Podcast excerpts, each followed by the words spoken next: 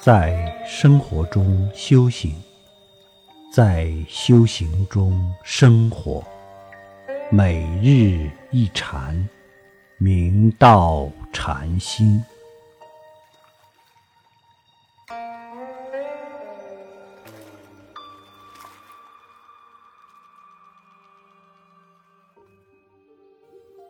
新闻在座诸位学习《了凡四训》颇有心得，随喜赞叹大家已经踏上改变命运之旅，已经为未来自在光明的成就筑基。我们只要走在这个光明大道上，未来的究竟圆满就没有悬念。我们如何保证在大道上不偏移？不入歧途，了凡四训就给我们指明了方向。就像有了航标的光明引领，我们可以更快的前行。有一对夫妇，他们都是名牌大学的高材生，工作也是非常顺心。但是有一个不如意的事，就是他们的儿子学习成绩堪忧，所以他们的精力都扑在孩子身上。给他布置功课，监督他的学业，跟老师去沟通，但是无论他们怎么努力，孩子一直不如他们所愿，就感觉非常苦恼。后来帮帮扶扶，孩子总算考上了一个普通的大学。孩子毕业工作后，事业艰辛和家庭的重担，让他内心非常焦躁不安。为探求解脱之道，他去了普陀山，被观世音菩萨的大慈大悲完全感化和摄受。回来以后，孩子就非常精进，一天功课一百部心经，五十遍大悲咒。不久，他就感觉正能量满满的，内心自在了，工作的业绩也是成倍提升。他在法喜之余心想：这么好的法宝，我一定要分享给父母。他考虑到父母年龄大了，就给他们减半为五十部心经，二十五遍大悲咒。父母为了接纳孩子的孝心，也就答应了。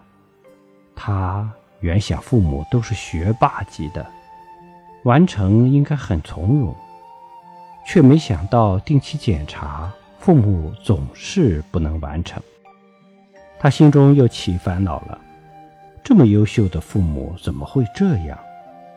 他就对父母发牢骚说：“你们总说我学习不行，总说我不能坚持，那你们现在却连我的一半都不能完成，连我小时候都不如。”让孩子抱怨，父母脸上也很无光。确实再现了孩子小时候的窘境。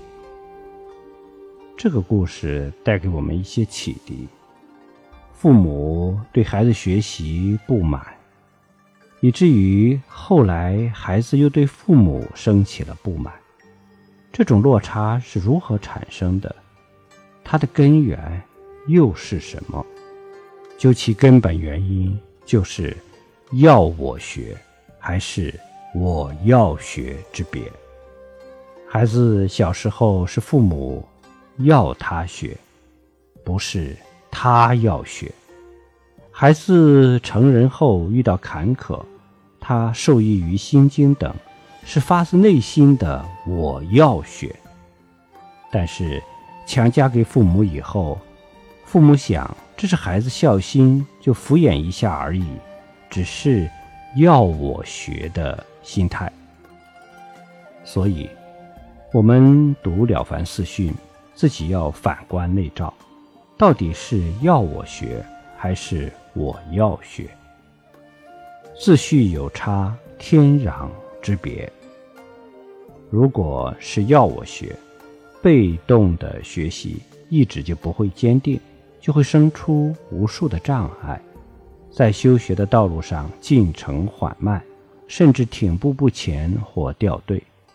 如果是我要学，有坚定的信念，所升起强大的愿力，如此难行能行，竭尽全力，背水一战，誓愿一定要改变命运，一定要做生命的强者，一定要战胜自我，做一个伟大的觉者，那么，离我们生命的永恒和自在也就不远。